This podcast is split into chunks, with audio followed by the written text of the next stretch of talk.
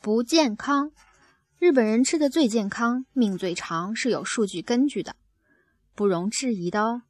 首先，他们吃的鱼多过吃肉，食物之中用的脂肪少之又少。再来，他们对食材精益求精，将许多品类加以改变，以求完美。最最后，即使从外国进口食物，也选精择肥。举个例子，像良乡栗子，他们进口最好的，大小一样。当年日本元很强，大家都想和他们做生意，要什么有什么，坏的留给自己吃。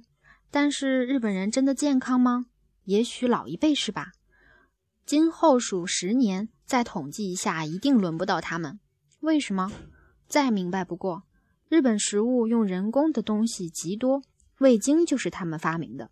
味精并不太坏，四川人也爱吃，没什么大毛病。但味精给人留下坏印象。成本也不便宜，就改用比砂糖甜三百倍的甜菊了。现在证实致癌，到处禁用，日本人还是每日食之。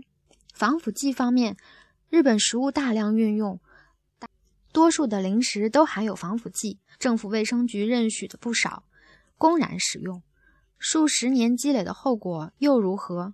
再者，非天然饮品和糖果居多。有些连一点点真苹果和真橙都不用，完全以人工味道来欺骗顾客。这些东西只有坏不会好。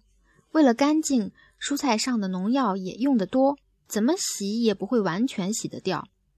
这一类快餐式的流行食品大受年轻人喜欢，吃的多了就积累在人的体中，像一颗定时炸弹，随时引爆。不相信吗？最近有个调查。说中学生失去味蕾的病例已经在逐渐增加了，真是个矛盾。一个那么注意卫生的国家，会闹出那么多古怪的事来。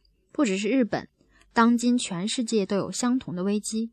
再加上动植物的基因改造，这个地球越来越不适合住下去了。